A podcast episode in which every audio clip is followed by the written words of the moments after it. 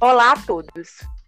E hoje estou aqui com Thaisa Repolito e Marina Souza.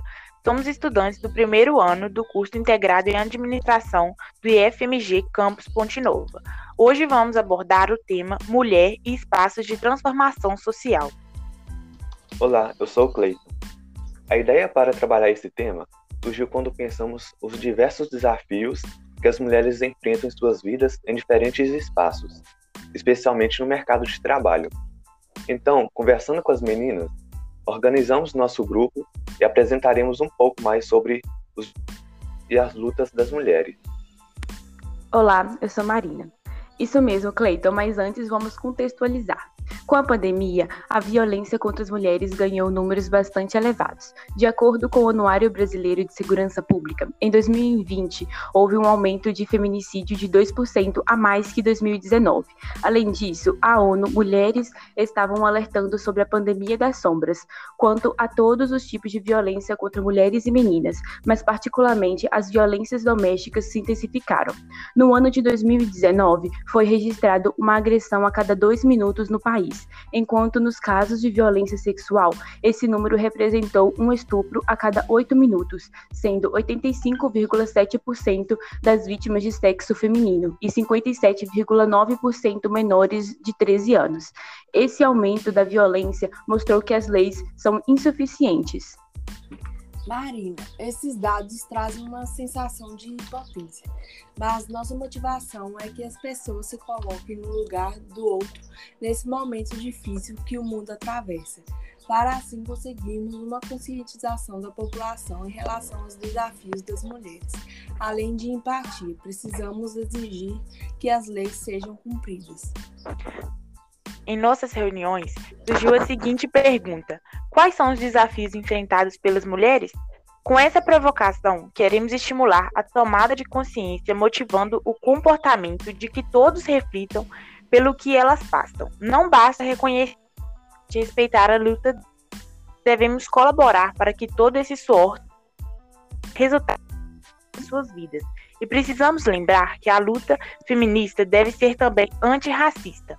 Dados do IBGE confirmam a mulher negra no Brasil estatísticas de maior desigualdade em relação a mulheres brancas e aos homens, especialmente no mercado de trabalho com menores salários e menor ocupação de cargos de liderança. Para nos ajudar a pensar esse tema tão importante, resolvemos convidar uma mulher negra e empoderada, graduada em letras, especialista em gestão de políticas de gênero e raça, mestre em economia doméstica pela UFV e gestora de uma instituição muito importante na cidade de Ponte Nova, a Fundação Menino Jesus. Bem-vinda, Rita de Cássia Cesarino.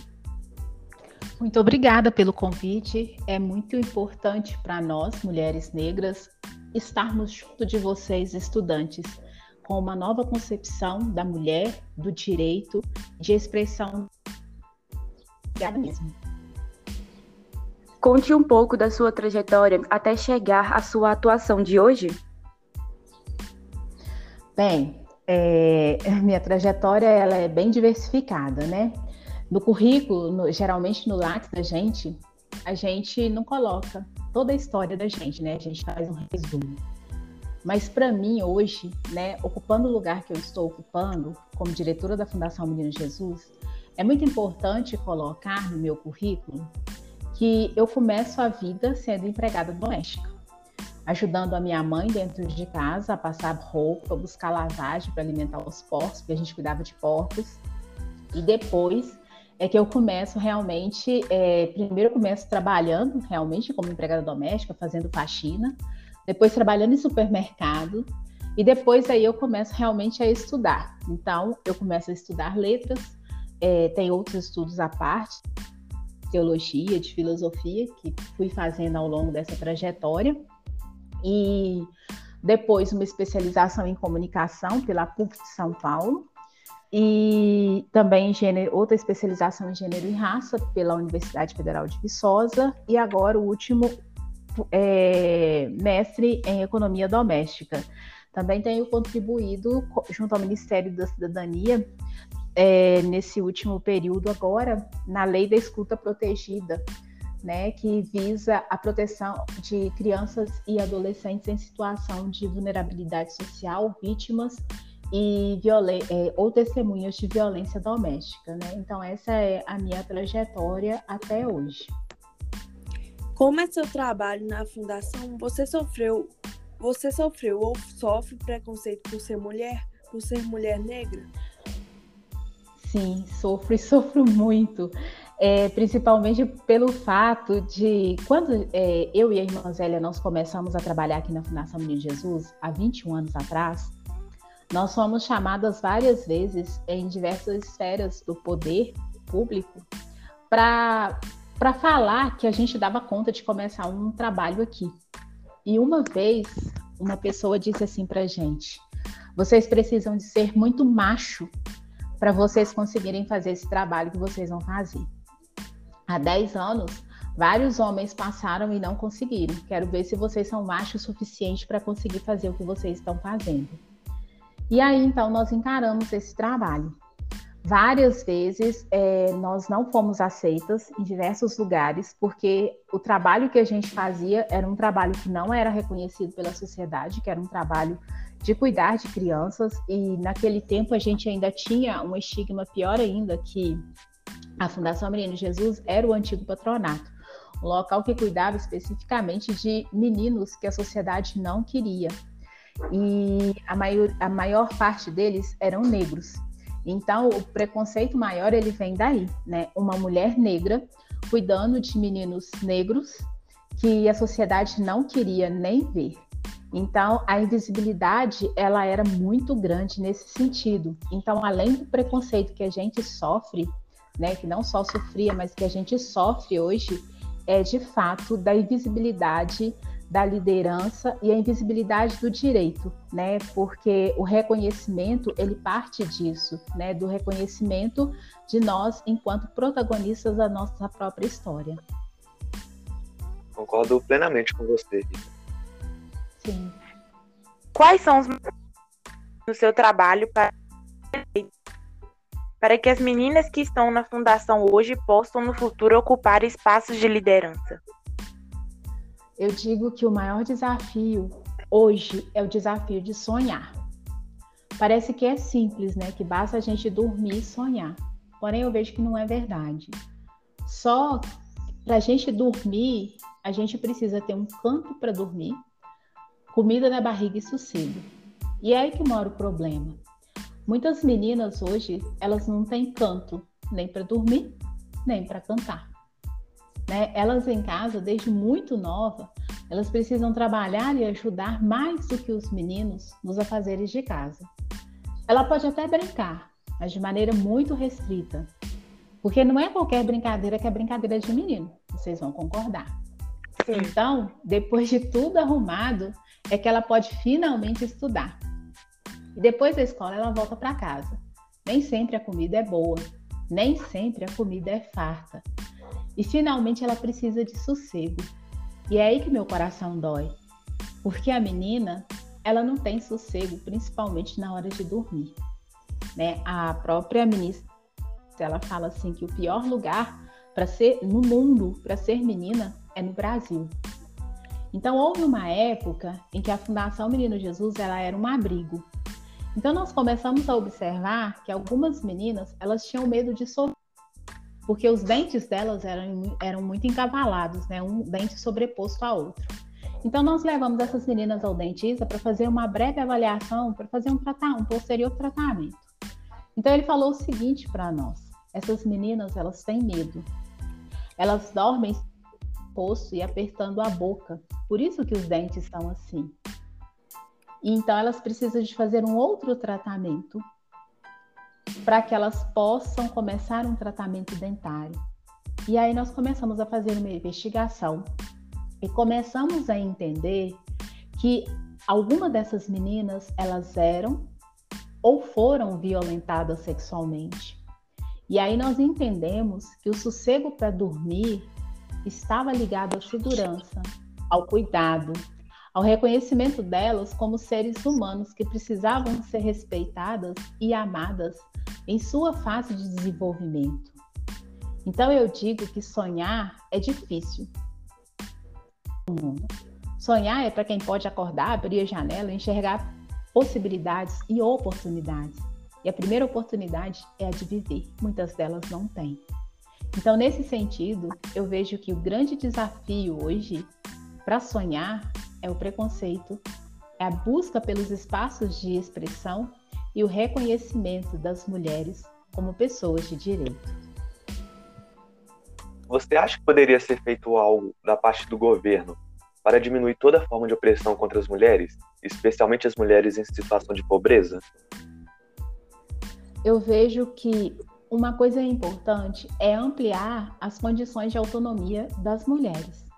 Então, se possibilita com que as mulheres elas sejam protagonistas, elas tenham espaço de atuação, elas possam se expressar, né, que possam criar políticas públicas para ampliar essas condições.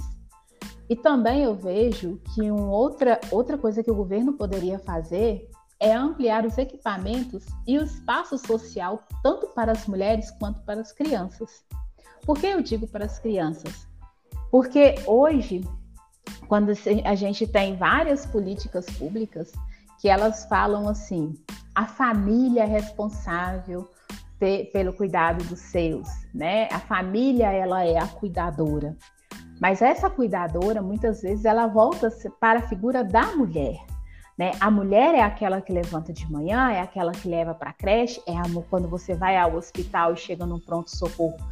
Muitas das vezes é a mulher que está ali segurando a criança para levar ao médico, é a mulher que sabe do cartão de vacina. Então, assim, quando se cria equipamentos e espaços sociais para as mulheres, mas também para as crianças, a gente está trabalhando para o empoderamento dessas mulheres.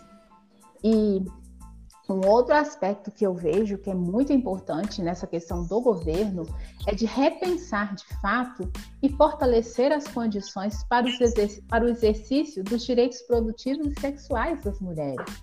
Né? Isso fortalece e empodera a mulher. E também, é, quando a mulher, né, eu digo ainda um, um outro desafio, é criar espaços para escuta da mulher né, para que ela possa expressar tudo aquilo que ela vive. E nesse tempo de pandemia, de uma forma muito especial, esse espaço de escuta, ela deve estar voltada também para a questão da violência doméstica. A gente sabe que os números aumentaram e também aumenta-se o silêncio, né? Então, é, criar espaços de escuta para que a mulher ela possa dizer da violência sexual e da violência doméstica que ela é acometida diariamente. Em 2011, você participou de um evento na ONU Mulheres. Conte-nos como foi a experiência. Bem, Júlia, essa experiência de 2011, ela está muito atrelada a uma experiência acontecida aqui no município de Ponte Nova. Foi quando houve é, um, um, fato, né, que foi a queima de algumas, de algumas pessoas que estavam detidas né, na cadeia pública e aí várias mulheres foram para a porta né, da cadeia chorar. E aí a e estava com um trabalho muito tímido com as mulheres.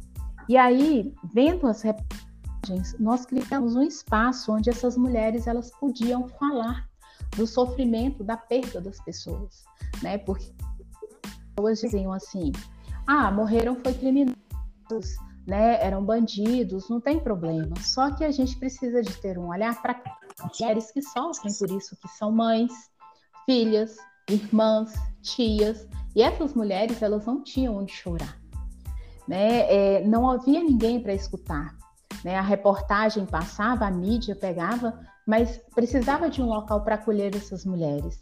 E é aí que nós abrimos esse espaço para a escuta das mulheres. E aí nós somos chamadas na ONU para falar sobre um projeto aqui da Fundação, que era o projeto de educomunicação, que era a criação de fato de espaços para que mulheres e crianças pudessem falar dos seus sentimentos, das suas angústias, das suas trajetórias. E aí, com esse projeto aqui na Fundação, nós conseguimos fazer com que várias meninas, com que várias mulheres, elas conseguissem a inclusão no mercado de trabalho, a inclusão mesmo dentro de casa, o reconhecimento delas pelos seus esposos, pelos seus pais, como pessoas de direito e que mereciam ser respeitadas. Então, foi por isso que nós fomos chamadas na ONU no ano de 2011 e tivemos um espaço realmente para falar desse fato que desse, desse trabalho que a fundação é, vem exercendo ao longo dos anos, que até hoje ainda acontece. Se vocês quiserem conhecer, estamos abertos para mostrar esse trabalho. Tem alguma mulher que te inspira em seu trabalho ou na sua vida pessoal? Tem sim. Né? É, o ano passado ela faleceu, né? A gente caminhou junto durante 20 anos, que era a irmã Zélia né? Eu não tento copiar a irmã Zélia, mas ela era uma mulher forte. Eu digo que ela era uma mulher muito guerreira, que foi capaz de perceber a sua, a sua história de vida fazer da história de vida não lamento, mas fazer disso daí o objeto para que ela pudesse ajudar outras mulheres. Né? A irmã Zélia, ela desde cedo, ela teve muito de lutar para existir. Ela era uma mulher e foi adotada aos seis anos de idade. E sempre homens. E o espaço de proteção que era, era a partir da arte. Então, desde nova, ela sempre, ela sempre se dedicou à dança, sempre se dedicou à pintura, ao desenho. E ela dizia a seguinte frase: Eu entendo que a arte ela pode salvar vidas. E aí ela pega isso daí e se inspira para salvar outras mulheres, que eram as meninas. Então hoje eu também pego, né, não tenho essa veia artística da irmã Zélia, mas pego a minha própria história de vida, né, de uma mulher que passou, que foi empregada doméstica, de uma mulher negra, de uma mulher que entrou numa faculdade a trancos e barrancos, mas que conseguiu vencer na vida, também para dizer para essas meninas todos os dias que é possível. Apesar das dificuldades, é possível. A gente só precisa enxergar as oportunidades. E nós, adultos, que somos promotores do direito, precisamos dar essas oportunidades. Então, a gente precisa todos os dias encontrar uma brecha para existir e para fazer com que outras pessoas também existam. Gostaríamos que você deixasse um recado para todos e especialmente para as mulheres que irão escutar o nosso podcast. Olha, o recado que eu para que todos saiam de sonhar. Não desista de sonhar. Acredite na sua não, não se fraqueje diante de uma pessoa que quer te deixar para baixo só porque ela é de uma, de, um, de uma outra orientação sexual tanto para homens quanto para mulheres, quanto para as lésbicas, quanto para os bissexuais, né? Mas que todos acreditem no que existe dentro de você. E você, mulher, que promove o direito, que está à frente, que tem um poder ou uma ascensão social diante das outras, ajudem outras mulheres. Juntas nós podemos fazer um mundo melhor. Juntos nós podemos ser família. Juntos nós podemos fazer o futuro hoje melhor para todo mundo. É isso aí. Parabéns pelo recado muito incrível. Sim. Muito obrigada. Bom, pessoal, esse foi o nosso bate-papo com a Rita de Cássia Cesarino. Esperamos que tenham gostado. Para conhecer o trabalho social da Fundação, siga nas redes sociais ou acesse o site. Ficamos por aqui. Tchau.